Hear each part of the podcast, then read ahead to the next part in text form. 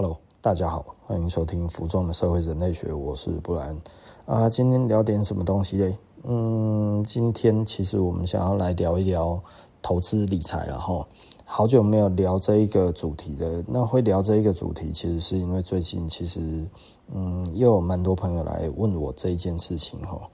那嗯，我觉得比较有趣的哈，比较有趣的点是在哪里？其实我几个月前已经说，我不太想要再谈这个东西。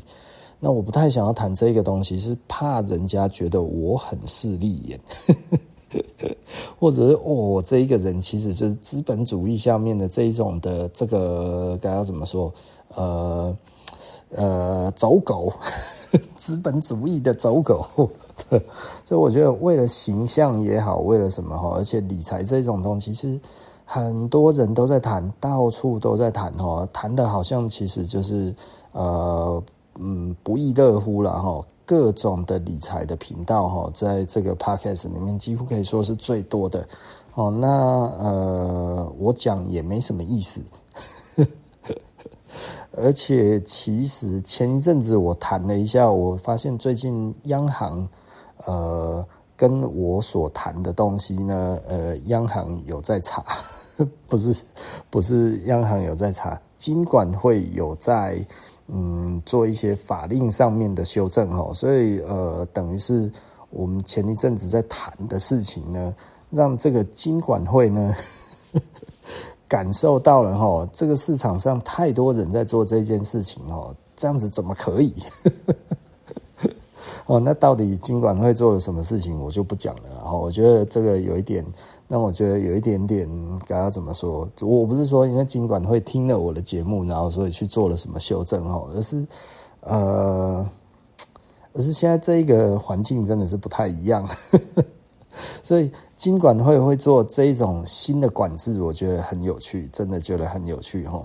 那呃，不不是说我我我讲的东西不合法或者怎样之类的。而是这个东西太好赚了，好赚到金管会出来想说：“哎，你们这些人不可以再这样子玩哈，这样子的话被发现的话，其实很难看呢哈。” 哦，就如同我之前推荐人家做的这种投资理财的方式哈，其实这种投资理财的方式 是啊、呃、很有趣的，就是说哈啊这个这个金管会或者财政部这一些，他不希望人民去做这件事情。但是呢，这官员自己都在买，这代表什么东西？这个叫财富密码。然后，那呃，我我觉得我就不再讲说这个东西怎么操作，因为实际上我之前也讲的比较比较暧昧不明一点哦。那我觉得，既然金管会现在他有在做一些呃限制。他不是说不行哦，但是他有在做一些些的限制哦。那所以我觉得，既然有限制，那我们其实也就不用想太多，就是就是我们这个东西就先不再谈了哈，免得这个金管会越听越生气。怎么可以这样？怎么可以把我们这些通往富贵之路都都都给人家说出去呢？对不对哈？那呃，这些东西它有。啊、通报这些银行还有保险业者哈，那告诉大家，以以后呢，这其实要有一点限制啊，哦，对不对哈？那无论如何，无论如何，呃，我觉得我还是再来谈一下基本的观念。那什么是呃投资理财的基本观念呢？其实我觉得，嗯，最重要的，其实我们要知道什么叫资产。资产这一种东西不是拿来赚价差的，资产这一种东西也不是拿来投资的。资产是什么东西呢？资产是保命符。那资产是一个什么样子的概念啊？就是你拿这个东西出来，然后呢，银行就你有这个东西，那我你可以抵押给我，我给你钱吗？对不对？也就是说，你要变现，随时银行都愿意把钱借给你。因为你有这一个东西，他就愿意借借钱给你。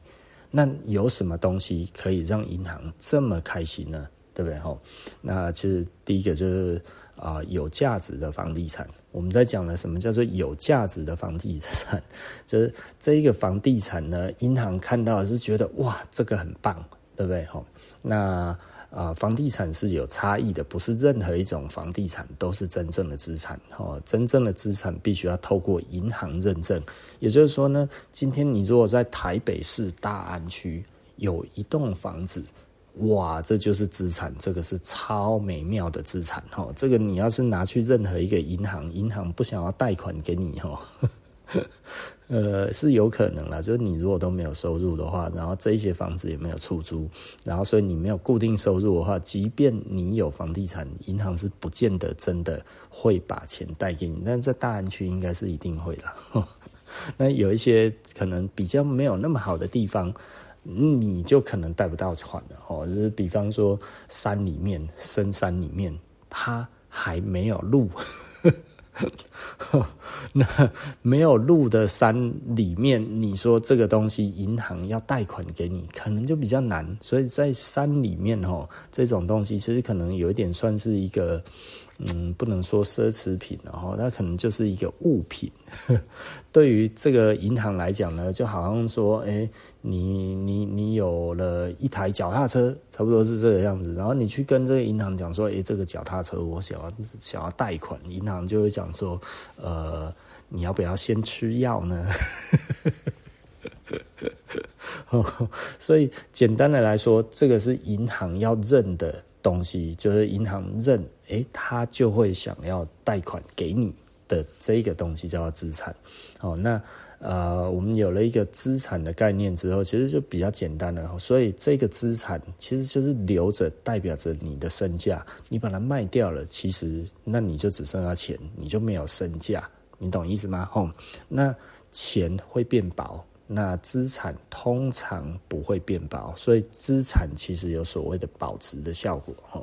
那贵金属也是哦，然后呃，贵金属还有什么呢？嗯，大概就贵金属吧，我们大概可以的。你如果真的讲起来，能源什么这些也都算了，但是一般人要拥有能源这件事情实在是太难了。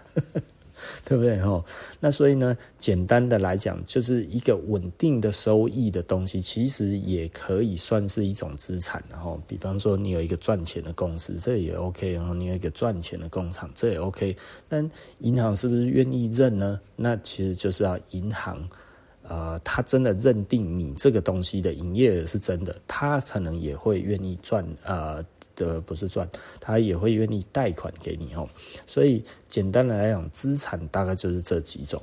那呃，我们一般会所认定的大概就是房地产，那还有黄金这些东西。这这其实是银行会认的，然后那所以你只要有钱，你其实可以买这些东西。那这样子都可以替你自己的身价保值。对不对？吼，大概是这个意思。那再来是什么东西呢？呃，我们来谈投资。哦，就是一开始我们要谈资产，再来我们谈投资。那什么叫投资呢？投资这一个东西，其实最重要的一个关键点，它跟资产不一样的地方，就是你拥有这一个东西，这一个东西其实会回报这个。金钱给你哈，然后它相对来讲是比较被动式的哈，也就是说，比方说房租收入，你有一个房子，你出租出去之后，然后它有这个被动收入回来，诶，房客其实啊，你不用做什么事情，他就要付你钱，因为他住在你的房子里，对不对哈？那或者是你买股票。诶，我是这一家公司的股东，他每年都会配息给我。OK，那你也拿到了被动收入哦，这个股票收入哈。然后或者你买基金，诶，这个基金诶也给你钱，或者你买债券，对，他也给你钱，对不对哈？这这一种东西其实都叫做投资。那所以呢，你把钱丢进去，诶，它如果有波动，你会不会觉得心痛？对不对？哦，就是哎呀，这个怎么跌了？跌了一趴，跌了两趴，哦，一百块变五，变变九十五块，哇，这心好痛啊！我的本金啊，对不对？哈、哦，你呃，你如果会这样子想，就不适合做投资哈。投资的标的通常来讲的话，它其实会有比较好的收益。那但是呢，它不一定提供保值。那所以呢，当你在做投资的时候，其实你就需要诶有一点点敏锐度。也就是说呢，你就会觉得，哎呀，我是不是需要改变一下标的啊？或者我需不需要呃做一些投资组合上面的改变啊？或者什么？呃。这个时候就是你自己该要去思考的点，但是呢，无论如何，它都是带给你相对被动的这些收益吼。那很多人就会觉得，哎呀，很多，你看那个五趴都已经算很多了，可是，一百万一年才五万块啊！我拿一百万丢进去，一年五万块，然后平均下来一个月啊四千多块钱，哎呀，这个塞牙缝都不太够啊，是不是吼？就是我有一百万，我为什么要拿这一百万，然后丢进去，然后每年每个月才给我四千多块钱？我才不想要嘞，对不对？一百万应该有更好的方式啊，哈。那你如果去买车，哦，想要帅一下，不好意思，车油门踩下去，哈，一百万变八十万，不划算了，哈。所以呢，其实我常常跟人家讲了，哈，就是就是投资，如果你真的说是投资来讲的话。你买的是说，哎、这一台车我要去开 Uber，对不对？哦，它变成生财工具，生财工具算不算是一种投资嘞？我觉得生财工具其实跟投资还不太像，它其实只是买了一个工作的工具而已。所以呢，它其实算是呃薪资所得所需要必备的东西。所以你要说它是一个呃投资，我觉得你。与其说这样子，其实它你就是买了一个生财器具了哈。那这一个生财器具是会贬值的哈，随着它的里程增加，它会贬值；随着它的这个出厂的年份越来越高哦，它它其实就是在贬值当中。那运气好的话，可能二三十年之后，有人觉得这一个车不错，而你还留着，而它在这个众人的。众目睽睽之下呢，哦，大家觉得这个蛮有价值的，所以它就一直涨。那涨上来的话，诶，你这样子其实可能就会觉得，呃，这个就是有一个价差，对不对哈？很多人就会觉得，诶，如果像这样子有价差，我把它卖掉了，这是不是一个好的投资呢？哦，不对，这个叫做好的投机。只要你是把东西卖掉赚价差这件事情，其实老实说，它就是一个投机。哦，所以啊、我们已经听完了投资，投资它其实就是要有一个固定的收益回来哈。那投资都有风险，所有投资都有风险哈，连买资产都有风险的。当然，投资也有风险，投资就是净值的高低，那是你要冒的风险。那最大的风险就是这家公司倒了。那倒了之后就变壁纸啦，哈，对不对？哈，你从股东就变成呃呃冤大头，对不对？但他如果一直还有给你鼓励，哈，就是这中间，诶，他虽然币，他虽然这个股价下跌了，但是他呢给你的收益其实都是固定的。那若干年之后，也许你就回本了，对不对？回本了之后，然后再来都是赚的，对不对？哈，所以。这也可能可以视为，其实是你自己可以，嗯，该怎么讲？呃，拥有一个被动的收入的地方哦。哎，其实讲被动收入哈，很多人应该都是觉得听起来很不是滋味。这你是不是做传直销啊？对不对？哈，传直销都在讲被动收入啊，是不是？被动收入什么意思？叫我吸人血啊，吸我的朋友的血啊。不好意思哦，那个其实我觉得，如果以传直销来看，那根本就不叫被动收入啊。呃，那、那个其实还是你必须要不断的去 maintain 这一个关系，然后呢，让他乐意每个月都购买东西，你才有办法每个月赚钱哦。所以这个其实跟租金收益不一样，因为它没有一个 必须性，然后在马斯洛的需求理论里面，其实你这个东西有的时候它的需求太高了哈，它不一定需要哈，但是基本需求大家都需要，生存需求、安全需求大家都需要哦，所以有个房子住这是一个安全需求，你知道吗？哈，所以满足安全需求这个东西，没有人不需要安全，你知道吗？对不对？这这个这个这个，我我觉得生存需求或者是安全需求这这一种东西，它比较像是真正的被动收入。对不对？吼，你要懂我的意思。满足人家的其实是在于这一个这一个租金收入啊，租金收入这个 OK 啊，这个其实是生存需求或者是这个安全需求嘛，吼。那当然，你如果说社会尊敬的需求，对不对？社会需求啊、社会需求或者是尊敬需求来看的话，诶，你可能住的是一个豪宅。可是他要是没钱的时候，他就会觉得钱不够，那我其实就不要住豪宅啦，对不对？所以通常呢，越高的需求的层次，其实越难去找到所谓真正的被动收入。哦，所以其实也不要想太多了哈。比方说，像我们设施，我在卖衣服，对不对？我们我们的衣服又不便宜，对不对？哈，甚至很多人觉得很贵，啊，台湾牌子怎么可以卖那么贵？今天我又跟朋友聊到这一件事情了哈，其实其实我觉得有一件事情很有趣哈，就是当你如果自认为自己做的比某一些品牌还要好的时候，请问你的价钱是要卖的比较便宜还是比较贵？仔细的思考一下这一个点哈，我觉得这是一个很有趣的一个心理的实验哈，也就是说你可以自己问问看你自己，如果呢你自己做的比别人好。但是呢，你希望卖的比较好，你可能会做一件事情，就是我要把价格降低一点来卖，对不对？因为你期望这样子会卖的比较好。可是呢，当你这么做之后，其实如果以市场来看，他就会觉得，第一个，你说你做的比他好，但是你为什么不敢卖的比他贵？你连定价的勇气都没有，所以其实你比他烂，对不对？哈。然后另外一种就是说，哦。你自己觉得呃别人的牌子比你好，所以呢你自己觉得哎、我真的有做到那么好，但是呢我今天是出来救市的，对不对？哦啊，所以呢呃市场上面也普遍认为，其实哎、你提供了一样的商品，然后呢结果是更低廉的价钱送啦，对不对？哈，像那个那个 Costco 哦。最最近就有那个 camper 哈，那个 loafer 哇，这个进来哈，女生啊哦，听说一双只要几千块哈，这这是一个很有趣的一个现象哈。其实你仔细的想一想哦，就以 Costco 来看的话，其实我们自己在做品牌哈，其实真的 Costco 碰什么牌子死什么牌子。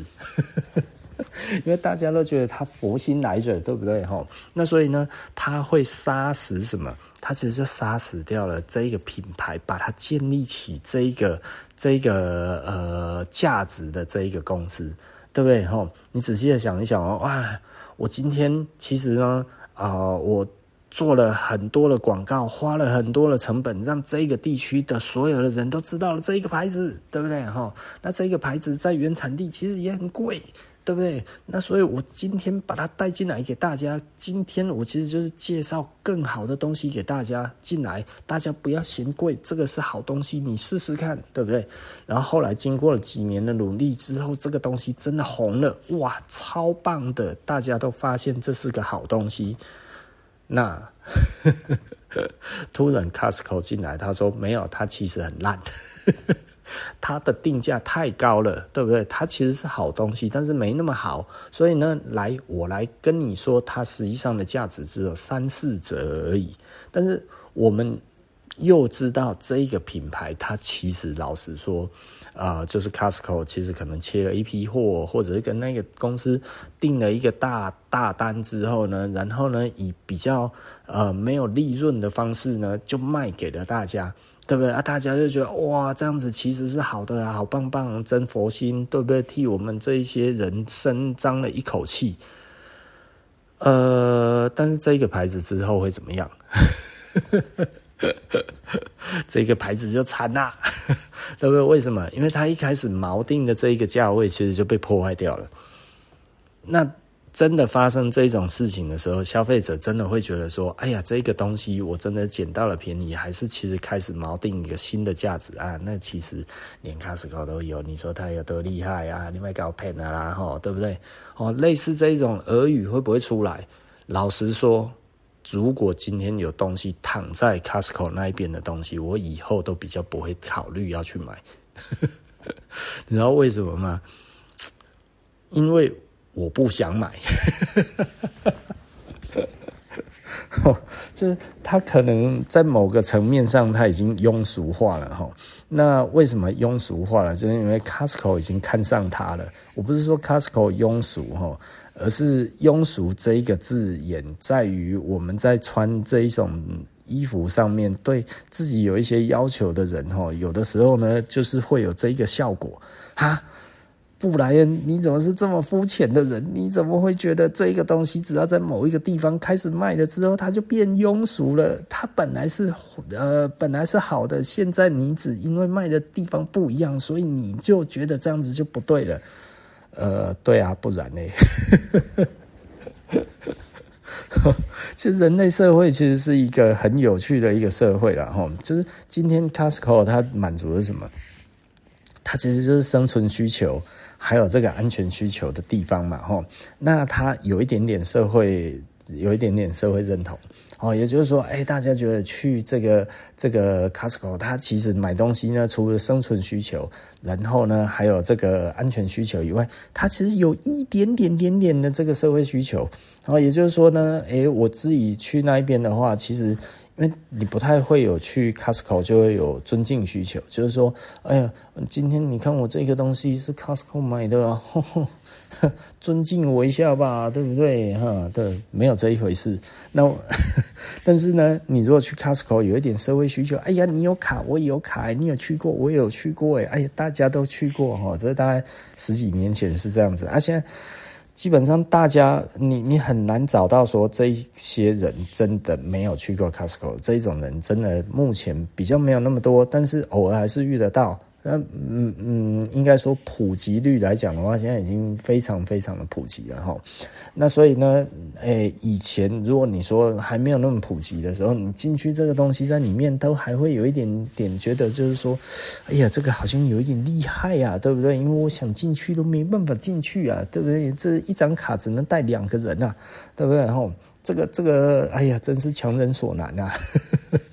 对不对？会有这一种感觉啊？渐渐的，它的卡的发行量越来越大之后，就不是这一回事啊，对不对？哈，那已经不是这一回事的时候，它的这个稀缺性少了一点点，所以呢，它的这个社会认同就也少了一点点。它是慢慢的回归到了这个生存需求跟这个安全需求，而这个东西实际上你这个时候又把它摆进去的话。你知道，像家乐福它是没有这个东西的。家乐福几乎是完完全全的生存需求跟这个安全需求哈，所以你在那边买的其实大概就是这两个需求而已。你不会有这种说，哎，我去家乐福认同我吧？哈，大家通通都是家乐福的人，对不对？家乐福的这个这个社会认同没那么高哈。那就比方说，我们再来讲的就是。以前的麦当劳也有一些那个那个社会认同需求。哎呀，你有吃过麦当劳？我也有吃过。哎呀，你看这样子，我们就是一群人了，对不对？哈，到现在麦当劳已经大概就只剩下这个哪一种需求，就是这个生存需求跟这个安全需求。哈，你不会特别的觉得我去吃麦当劳，其实哎呀好有钱哦，或者怎样之类，其实也没有，因为麦当劳现在渐渐的还算是一个便宜的食物了，你知道吗？哦，这从以前哇，大麦克指数，台湾其实是大麦克指数最高的地方哈。所谓的大麦克指数，其实有一点像是说这个地方的消费力了哈。那也就是说呢，诶，麦当劳的大麦克 Big Mac。哦，它到哪里卖比较贵，就代表那边的这个这个消费水物价水准是比较高的哈。那所以呢，诶，台湾曾经其实大麦克指数其实是最高的地方，你知道吗？哈，在那个麦当劳刚进来台湾的时候，大概八九零年代那个台湾几英卡巴的那个时代，哇，那个时候其实大麦克指数来讲的话，台湾真的是算高的哈。那好，OK，那现在大麦克指数，老实说了，已经比这个便当还要便宜了，你知道吗？现现在去吃麦当劳，其实真的就已经给人家感觉就是说，哎呦，这个其实并不贵啊，并不高贵啊，哈。以前真的是高贵的哦，你想想，以前排骨便当五十块的时候，大麦克其实一个一个套餐就快要一百五哎，那现在变多少？这这个这个其实很有趣啊哈，就就麦当劳其实在台湾的涨价的幅度真的其实 并不大哈，在这二十年没有差多少钱哦。那但是呢，呃，这个排骨饭呢，已经啊从五十块呢，二十年前大概四十五块，勉勉强强就可以买得到一些比较没有那么好的这个排骨便当，到现在呢，普通的排骨便当大概七十五八十了。然后好一点的，一百多了哈，所以呃，大家思考一下，这这东西其实不一样的啦啊！我这边来跟大家，哦，我刚才是在讲哈，就是就是为什么某一些牌子进去到某一些卖场之后呢？诶，它其实本来是有这种稀缺性的，然后渐渐的就没有这一个感觉呢。其实老实说，它的庸俗化就来自于这一个的普及化。所以我觉得我讲庸俗化之于 Costco 这件事情，其实我是在夸奖 Costco，它其实更亲民了。庸俗也许不是一个大家不觉得是一个正面表列的一个。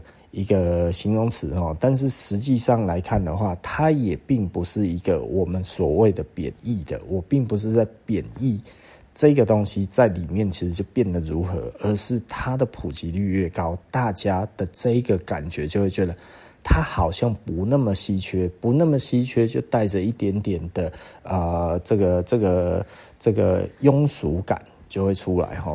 不能说庸俗感，通俗感，对不对哈？它就通俗了，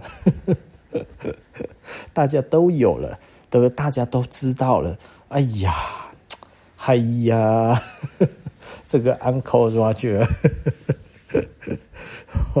告诉你啊，吼，这个吼，呃，真的，越多人知道的地方，其实它就代表着一些些，嗯，没有那么的有神秘感了，吼。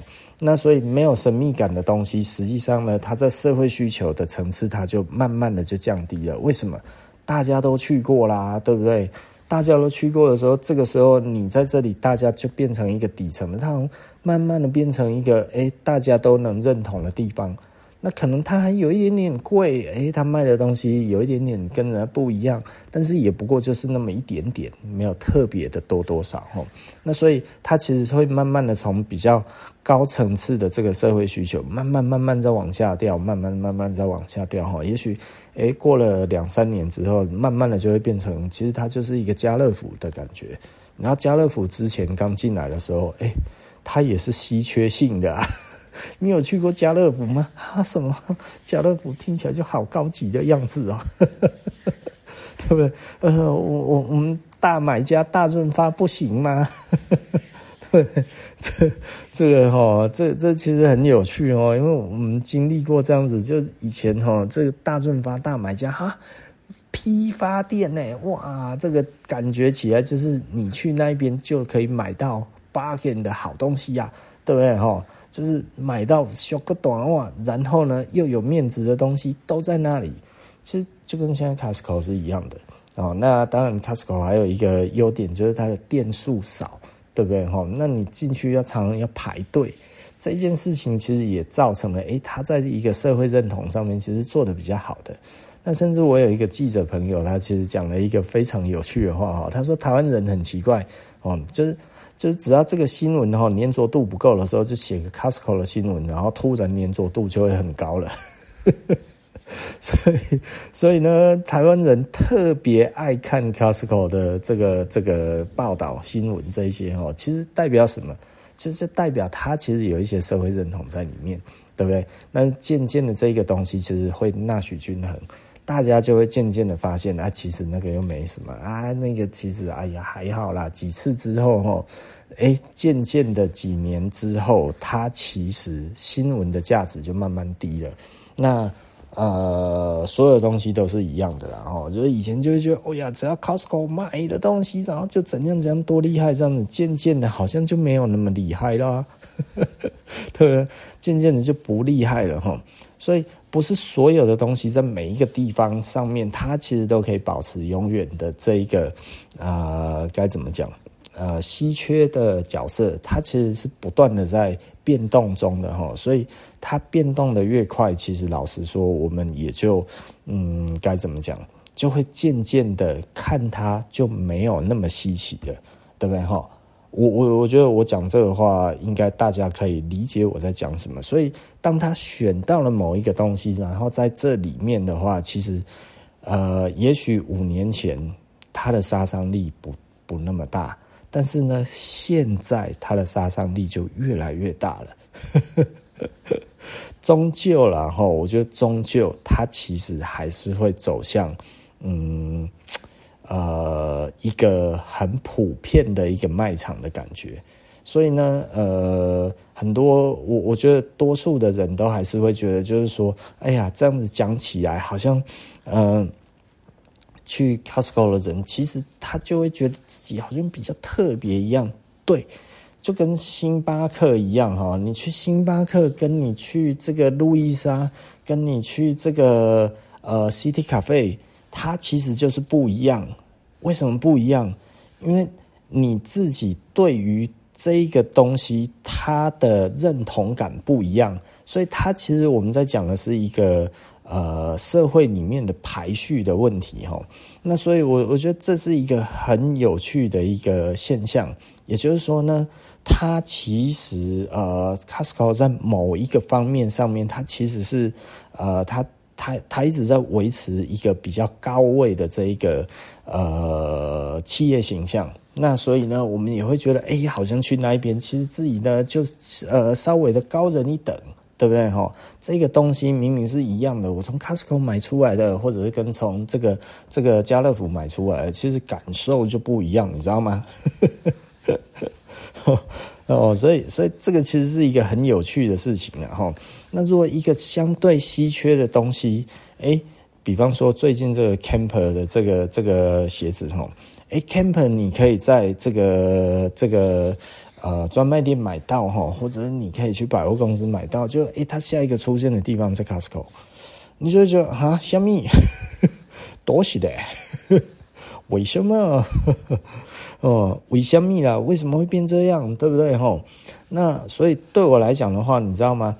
呃，我觉得，呃，我看到那个照片，我看到那个图片，然后我看到那个样子之后呢，呃，这一个牌子，我本来还觉得，嗯，也许我有机会以后会买一双，那现在大概是不会了。可是我本来就没有那么喜欢，只不过我觉得本来有机会，但是我觉得现在没机会了。对啊，我为什么？对啊，我觉得这个其实就是一个很有趣的点了。好了，OK 了，我题外题外话怎么讲这么久？我们不是在讲投资吗？哦。所以我我自己觉得啦，哈，就是就是投资这种东西，其实它某方面来讲也是有一个稀缺性的感受了，哈。就比方说前一阵子大家都在讲 ETF 啊，零零五零啊，是不是？哈，那这些有的没有的这些东西，其实老实说到后来，哎，大家都觉得，哎，好像买那个没有那么好，哎，为什么净值跌了那么多？对不对？那前一阵子然后 PTT 有在讲，哎，零零五零跌很多啊。呃，如果以投资的角度来看的话，我觉得其实是不用想太多了哈。但是呢，呃，投资要慎选标的呀，标的是很重要的啦哈。所以其实某方面而言，我有一些公司它所出来的东西，我是不会买的。所以你问我零零五零、零零五六，我买不买？我不喜欢那家公司，所以那以我自己个人而言的话，我觉得我不会，我我不会买那一个哈。那推不推荐？我觉得很多名嘴都在推荐啊。那我觉得既然大家都推荐，就是大大家各自呃有自己的想法，就是大家去买，但是我不会买。因为呃呃，他这一家公司之前呢有一个这个石油的产品吼，然后后来就下市啦，变壁纸了，对不对吼？所以这一家公司，我觉得对我而言的话，价值我觉得没有那么高，因为你知道东西会真的弄到下市的其实很少。尤其这一种金融产品哦，会弄到下市的，其实真的不多啦。啊啊啊！这公司是怎么搞的？可以搞成这样子哦？我是就觉得比较没有信心哦。那我觉得以我来讲，我其实如果有其他的公司卖类似的产品，我会买其他公司的，免得要是没有弄好的话，更不 OK 啊，对不对？哈，所以呃，投资其实要慎选标的。对吧？那标的来讲的话，我觉得比较重要的其实还是本身在卖这一些这一些产品的公司。那它其实它的记录如何？你要说，哦、哇，它也是大公司，对啊，这大公司多的是啊。是我的话，我就选稳一点的啦。哈，那、呃，好，大概就是如此哈。所以投资其实最重要的东西就是它的标的稳不稳定。好，那我觉得标的稳不稳定，然后还有它的配息，还有什么这些，我觉得大家可以参考一下哈。那再来，呃，我们再讲讲完了投资，讲完了资产，那其实我们就要讲投机。呃，其实台湾人很喜欢把这个投机呢讲成是投资。哦，那什么是投机？投机最大的特色就是它是赚价差。对不对？哦，我买一个房子，房子是资产，所以我是买资产哦。呃，对啊，但是你如果把它卖掉，那你就是投机啊。没有人在卖资产的啦，吼。那所以呢，如果你真的把它当资产，其实基本上是不要卖的。资产的运用方式不是拿来卖的，吼。那资产其实是一个很很有趣的东西，哦。那所以呢，嗯。资产是保命的，那很多人就会觉得，哎、保命，保命，呃，这这这，我都已经没什么钱了，还保什么命？对啊，哈，所以老实说，没什么钱，其实也不用买资产，哈。那但是呢，哎、投机就是，哎呀，我喜欢台台积电，我投资台积电，很多人买了台积电股票，就觉得自己是买了 台积电，自己在投资台积电。你要不卖才叫做投资，好吗？你不要连一次的这个。股息股利都还没有领到，你就把它卖掉了，知道？哎呀，有赚价差赚到钱钱了啊！或者是哎呀，这个怎么跌跌得这么惨？哎呀，好想出去有出去好了，认赔杀出哈。那这种东西就是投机的范畴。为什么？你买卖买卖其实就是投机啦哈。那所以呢，如果你在做的事情，其实就是说，哎，你只是买了这一张股票。其实你也根本就不想要领他的股息，你也不想要领他的股利，只不过人家跟我讲他会涨涨到七百点，现在四百八十点，这样子我就有两百 二十点的利差。哎呀，两百二十点可是二十几万呢，对不对？你怀抱的这一种想法，那就叫做投机，它不是投资的哈。投资跟投机，我觉得大家要搞清楚哈。所以很多人其实自己在投机，然后呢，在这个投资失利的时候，哎，投机失利的时候，哎呀，其实我想要当的是股东呢。突然这个时候把投机又改投资了，然后他说：“哎呀，这股票好像慢慢的又要回去了，对不对？吼，哎。”这个开始往上升了，那那那我我我我又想要投机啦，这很多人都是这样子哦，这这其实是完全错误的方式啊后，也就是说，这个是完全没有纪律、完全没有理财纪律的一种的做法，你哪那走哈，你会死哦。很多人哈，其实老实说了，我我以前哈。呃，都会觉得啊，其实我本来就觉得怎么样？哎呀，其实我本来就觉得怎么样哦。我本来这件事情就叫做 废话。你本来也想买，你本来也想卖，对不对？哦。它是它是同时存在的，多数的人这个这个心态是同时存在的，然后那所以呢，如果你本来觉得怎么样，而你最后没有怎么做，然后呢，你再去跟人家讲，其实呢，我是怎么怎么想的，呃，那就已经是找借口了。你如果有这一种想法的话，千万就不要再碰这一种东西，你会死得很难看的哈。这个这个，这我告诉你，你也是一个这么害怕。那为什么呢？因为哎，这个东西其实是你一开始就要知道你到底你的方向是什么。如果你今天其实要赚价差了，你就要知道你今天买的够不够低嘛，哈，或者是你要做空，你今天空的够不够高嘛，哈，那合不合理嘛，对不对，哈？所以呢，呃，投投机这件事情是没有模棱两可的，哦，这个这个先求胜再求战，对不对？你已经知道，哎，哪里怎么做会赢，然后时机到了，你才进场，这个叫做先求胜再求战，对不对？吼，那多数的人都是，哎呀，我觉得听起来好像会赢，哎，对不对？哎呀，好像啊，Good Elephant，好像会赢啊，然后我就进了，啊，进了之后，呃呃，好像没有照我的意思走，哎，哎呀。对不对？吼，然后下次就会觉得，哎呀，好像好，好像会涨，也好像会跌。然后后来，呃，那那不然，呃，好像好像会涨，又好像会跌。不然这样子闭着眼睛先买个多吧，吼。结果它，呃，开始跌了。我说，哎呀，啊，我我其实本来是觉得怎样，然后后来就，哎呀，好像又要涨，哎，好像又要跌。呃，但是呃，头有点痛，不然这次呃，就就就先这样吧，吼，先不进场了。然后结果啊，它跌了，它跌了啊！我本来就觉得它会跌，可是其实你忘记了，你那个时候其实在想的是，它好像又要跌，它好像又要涨，其实是两种都在想。你你不能等到事情发生的时候，然后你才突然觉得说，哎呀，其实我当初想的某一件事情是对的，呃，因为这它就只有涨跟跌而已，你两个都考虑过啊，然后你就突然觉得啊，这样子其实我都想过了，其实这是错的啦，哈。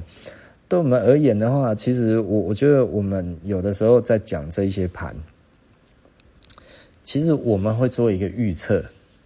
然后这个预测呢，有分成是不是全部都预测到，或者是只有结果预测到？嗯，那这个来看看自己是不是看得准。所以呢，我们要复盘。复盘的意思是，就是说呢，你大概觉得它会怎么走之后，然后你再诶，等它结果出了之后，然后你再回头再走一次。哦，也就是说，把他走过的历史盘再重新再看一次，诶，我们到底哪里疏忽了？为什么我们没有料到会这样呢？对不对？哈，为什么这个情况不在我自己本来预想的范围里面呢？是不是我自己想的不够周延？我有 Plan A，我有 Plan B，结果他走出来的两个都不是。哎呀，是不是我经验不够？对不对？这就跟打篮球一样，我们之前在讲的，这其实一个技术，对不对？哈，也就是说呢，诶，我其实会投篮，我也会运球，我也会这个三步上篮，对不对？哦，那你会这几招，基本上你的篮球已经差不多都已经打的，就是就是你已经会打了，你已经会上场了，对不对？哦啊。他他最好玩的地方，呃，就是我们觉得最有趣的地方，就是一些初学者，他最有趣的地方就是觉得，咦，好像都可以，好像都不行，对不对？吼，我要切入，哎呀，这个可是，哎啊，哦哦，怎么会这样？对不对？怎么困难重重啊？对不对？吼，你刚开始不会的时候，其实你也是困难重重啊。所以你这个时候，你看到，哎，这个。久了之后，你就会发现，哎，这市场也在做假动作哦，对不对？哈，所以很多人就会觉得，哎，这个市场哈，其实只要跟着新闻反向做就对了。唉，其实你当你这么想的时候，然后你又被割一次韭菜了，因为新闻有的时候讲真的，有的时候讲假的啊，对不对？哈。所以，所以本来就有真，本来就有假，你也总不能每次都讲假的时候才说，哎呀，那个都说都是做反向就好了。结果你每次都做反向，你还不是赔了一屁股？我我我就跟着这个新闻做，就还是赔了一屁股。所以重点不是在新闻上面讲了什么，所以很多人其实是哦，听谁说了怎样如何如何之后，然后就觉得哎呀，我应该可以去试试看哈。可是谁跟你讲稳赢的？没有人跟你讲稳赢的啊，所以你是先求战，因为听到了之后好像会赢，哎呀，那我就先投入吧，对不对？就哎，最后怎么被套牢了？这是正常现象啊，这就是韭菜啊，韭菜就是这么容易会进场啊，对不对？吼，但是呢，真的会看的人，他们其实是有的心态就是，OK，我现在决定这个时机我可以进场。那我的退场点在哪里？假设不照我走的，那到哪里我就要走，我就要赶快出来了吼。然后呢，我的诶，如果假设他照着我所想的，哪里才是我的满足点？对不对？不是外面人家讲多少就是多少，你自己要有一个判断的依据嘛，哈，对不对？诶，那我就吃到那一边，诶，我就收手了，对不对？那很多人就会觉得判断哪有那么好判断？对不对？嘿，所以我说它是一个技术。很多人哦，看到这个技术分析哦，因为我是技术分析派的哦，所以就是他，我我看过太多人在讲哦，技术分析没有屁用，对啊，那其实是你技术不好啊。所以我每次只要听到那一种说技术分析没用的人哦，我就会想说，好吧，那我来看看你在讲什么。我就会发现，他其实老实说，他是先求战再求胜的那一种人哦。但是技术分析是先求胜再求战，对不对？你已经有十足把握了，我已经都知道我进退要退到哪里，该要怎么样进攻，该要怎么后退，然后我可以怎么做，到哪里我加码，到哪里我减码，对不对？这一个东西你已经都很清楚了，你已经很清晰了。当然，这个叫先求胜再求败，那，先求胜再再求战。你已经把整个沙盘都推演过一次了，对不对？也就是说呢，你能退到哪边，最少最少少输就是赢嘛，对不对？哈，但不能一直输啊。所以你已经都已经想好了，这个时候 OK，你进场，这当然是 OK 的。那如果最后不如你所想的，这个时候你再复盘来看为什么？对不对？就跟我们打篮球一样，你觉得我从右边切，我一定切得过去。结果你从右边一切啊啊、怎么多变成两人联防？哎呀，对不对？吼！可是我本来就想到了，我如果两人联防的时候呢，就会有一个空出来。这个时候我在一个背后运球，吼，然后呃，呃，不是一个背后运球，在一个背后妙传，是不是传给了这一个某某？对不对？吼，所以我往右边切，如果这一个人没有过来联防的时候呢，哦，我就直接切，对不对？啊，如果两个过来联防，我就跟那个做好这一个眼神，他只要守他的人一走开，他马上就进去开后门，所以我就掉进去，而这一个人其实就是个高个子，他可以扣篮，所以呢，诶。做成联防的时候，然后我高调进去，最后呢，我一个助攻，然后扣篮，爽，是不是？对不对？你要有这一些想法，然后所以你才来做这这一件事情，而不是说，哎呀，我往右边切啊，惨了，变联防了之后，哦，怎么办？慌了一下啊，然后人家一波，哇，呃，就就被抄截了。对，然后另外那一个，哈，他已经空手切了，然后他就这一个塞兵看着你，你没有看我切进来了吗？你没看到吗？我已经没人防守，你不知道吗？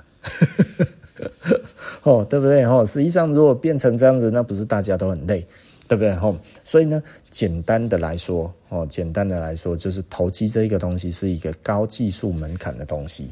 那所以呢，高技术门槛其实简单的来讲，就是就是，呃，我我如果有人问我，我其实有一个条件，就是说我要我要跟这一个人说，诶，盘到底怎么回事？其实我现在有一个非常简单的一个一个要点哈，就是因为我不喜欢背责任，我也不要因此背责任，所以呢。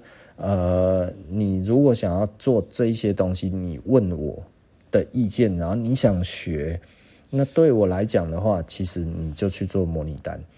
那我不会跟你讲太太多，我只会跟你讲，你大概要注意哪一些事情，呃，这样子就好了。你自己去玩你的，就是我给你提供一个，就是你如果真的要玩，OK，就找一个免费的场地，哦，在那边练练球。偷偷懒，对不对？有什么问题？哎呀，不会转身，来，我教你转身。哎呀，你想要胯下运球，来，我教你 crossover，对不对？这个 OK 啦，这不是什么大问题，对不对？但是你要真金白银，不好意思，我不教，没意思嘛？我为什么要担这一个责任？对不对？我又没有收钱，我也不想收钱，我也更不希望做这一种事情，对啊，因为这个东西没弄好是家破人亡。对，就是如果你我我没有办法看穿你的心思是不是已经够稳定了，那如果不够稳定的情况之下，然后你要做这件事情，那不是我倒霉，对不对？诶，你如果有妻，你家有妻小，上有了上上有老下有小，哇啊这样子他妈的弄了之后，结果你自己又 hold 不住，哇靠啊，然后赔个精光，那那这怪谁？这一定保证怪我的啊！不好意思，我是绝对不不想要担负这种责任哈。所以，所以简单的来说，我觉得我跟一些已经在市场里面，诶，已经呃打滚很久的这些人呢，我们谈一谈心得还可以。但是呢，你如果还不会，然后你要叫我教，呃呃嗯，sorry。我觉得大家聊聊天讨论其实很愉快哈，但是你如果说要教，呃嗯、你如果用模拟单哈，我就我觉得稍微大家讲一讲聊聊天，这个是可以的啦，哦，这个没有什么问题，因为你不会有真实的损失，不会有账面上的损失，因为毕竟，呃，我我觉得教教篮球哈。投投篮，然后运运球，这个我觉得这个没有问题哈。然后诶，要怎么注意，要怎么样？至于战术或者什么这些东西的话，这个每一个每一个人打法都不一样。我没有想要当教练，所以，有一些人会问我一些问题啊哈。那问了之后，我就会觉得诶，差不多有危险的时候，我大概会稍微讲一下。就是说，诶，这里可能要注意哈，怎么样操作其实会比较好。那我大概最多也就是这样子而已。那呃，很多人可能听到这里还是会觉得，其实我将来还是一定会如何？是不是想要收学生还是怎么样？黑伯克林啊，哈，老实说，这真的不可能。哦，我我心脏没有那么大。心脏没有那么大，是因为其实我身边其实有一些朋友，其实赔的精光，或者是他妈差点跳楼，或者什么这一些，这个通通都有。身边有太多的这种实例哈，就是大家在做投机这件事情的时候，就是呃，我常常讲哈，你进入股票期货市场，你要做投机这一件事，你面对的其实是 Michael Jordan。对不对？哦，也就是说，都是职业级的这一些高级的球员。难道你现在自己是什么级数？你可能只是昨天刚摸完篮球，今天就想要去进场去打球。这个进场。跟你对打的基本上不是妖怪，就是他妈的魔人、啊，都是那一种等级的。你要跟他们玩，你被他玩死啊！人家这个赛局理论，他妈这种都超级懂，而且超级有钱这一种的。然后你要进去，你要跟他对打，你别傻了，对不对？哈，所以它其实最重要的一点，最大的好处就是它其实是公开的，所以你是可以做模拟单，所以你是可以。呃，以非常轻松的模式，然后呢，在没有压力的情况之下，再练球，对不对？也就是说，你是真的自己可以练球了。然后你说这个时候，哎，老师，我我我不是老师，然后这是布莱恩，我我我想要进场，然后我要去跟人家打那一种生死决斗，呃，你自己去吧。我没有要教生死决斗啊，是不是哈？所以这个东西其实对我而言，其实是有一点恐怖的啦齁。所以我我我不会真的想要去教任何这种东西。但是问我是 OK 啦齁。那有的时候有一些人会问我说，某一些老师行不行？我自己有的时候看一下，我会觉得这样子也行哦。呃 啊，但是你要知道，人有两种哈，一种叫做有良心，一种叫没良心哈。没良心的人不会太少了哈，所以我我会觉得这样子也行啊，好吧？真头疼。那所以对对我而言的话，我觉得呃，我我不想要让人家也这么觉得我。你知道吗？其实我呃，如果你真的股票期货做得很好，其实你不用教任何人，你其实就会过得很好了，对不对？你有什么好担心的？你也不用什么好担心的。是期货股票市场，无论哪一个人哦，哪一个国家变成最主要在呃，在在带领这一个世界的国家，大概都会让股票期货存在。对不对？因为它其实是一种避险的一个，本来就是一个对于对于避险来讲，呃，它是一个有用的，因为它是一个呃，你可以用远期的这个期货，然后呢来控制近期的这一种的价格，对你的波动而言的话，其实它是比较有利的。也就是说呢，当现在是比较低的，但是远期是比较贵的。那你这个时候其实就对冲掉了，你懂我的意思吧？哦，所以你现在的损失就可能可以用比较远期的，或者是你自己在做，你自己在做，诶，现在这一个价格的时候，然后你去买一个反向的价格，然后呢去跟它对冲，也就是说呢，诶，今天我们其实是要做多的，对不对？哦，因为我们今天就有这一个原物料，那它如果涨价，我们会多赚。但是呢，它如果跌价的话呢，那我不就纯赔了？但是我说买一个期货，哎，今天呃，我我期望我们公司其实是做多这一个，也就是说呢，做得越高，其实我越好。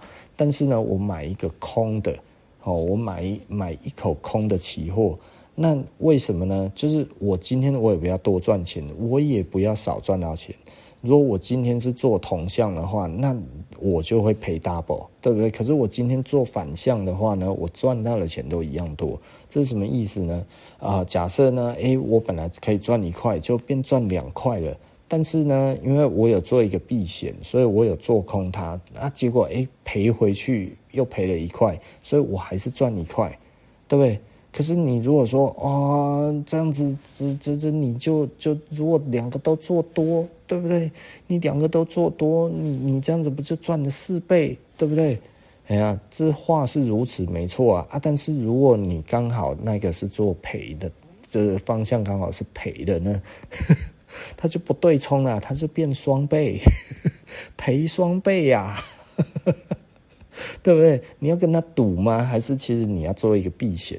所以期货本来就是一个避险很好的工具，然后所以它对于公司的营运，对于国家的这个擘化来讲的话，其实老实说，它其实提供了一个稳定的效果哈，所以不会有人想要呃把这个东西这个金融制度给消灭掉。其实它不太存在。那所以它不存在的话，也就是说这个技能其实是永远可用。啊，奇怪，我怎么讲了这么多，然后我都觉得我不知道 到底我为什么要讲这一些。啊，好了哈，我觉得，因因为最近其实太多人在问我这一类的事情，那所以我觉得，呃，我我们还是来谈一谈，稍微再谈一谈这一个概念呢。其实我今天谈的不好，因为其实我今天非常累哈，我的身身体非常累。那我其实到现在，呃，我我几乎是呈现一个昏昏睡的一个状态，在录这个音哦，我几乎眼睛是睁不开的，那就睁不开，还是讲了那么久，骗鬼，对不对？真这是真的啦，哈，呃，所以该怎么说呢？我我觉得就是大家思考一下啦，哈，就是你到底要投机呢，还是你要投资呢，还是你要买资产？如果你的钱很多，哦，这我最后呃，因为因为这个其实这几天我一直在讲，那呃，我我觉得最简单的啦，哈，就是你其实呢，如果没有什么钱，那就先去练一练投机。对不对？说你你的薪资不是很多，其实你可以去做模拟单，你可以慢慢的开始了解这个市场。一年、两年、三年之后，你慢慢的练了这个功夫，你懂投机了。这个时候你可以去做股票，这个时候你可以去做期货，因为你已经复盘过太多次了，你已经知道这个盘势是怎么回事。OK，你买了这个东西，然后你就开始。啊，懂了这个东西之后，诶，你可以开始去真实的操作，然后真实的操作当然跟你模拟单的操作是不同的。那所以你会有一些嗯感觉，哎呀，对或者是不对，慢慢的你会发现，哎，它其实是有规律的，它其实是有一个它的运行的模式，它有一个 pattern。哦，那这一个东西其实，呃，它它它会它会让你的胜率变高。那这个时候，当你高到一定的胜率的时候，哎，你这个时候再来玩真的，然后慢慢的练习，再练习，再练习，哎，终究，哎，你所付出的成本比别人少。对不对？因为你只是小资主，你只是你只是赚一个小小的钱，然后呢，你并不是说刻意的说哦，其实我的资本很大，我要赶快学会哦，所以我要如何如何这样子哦。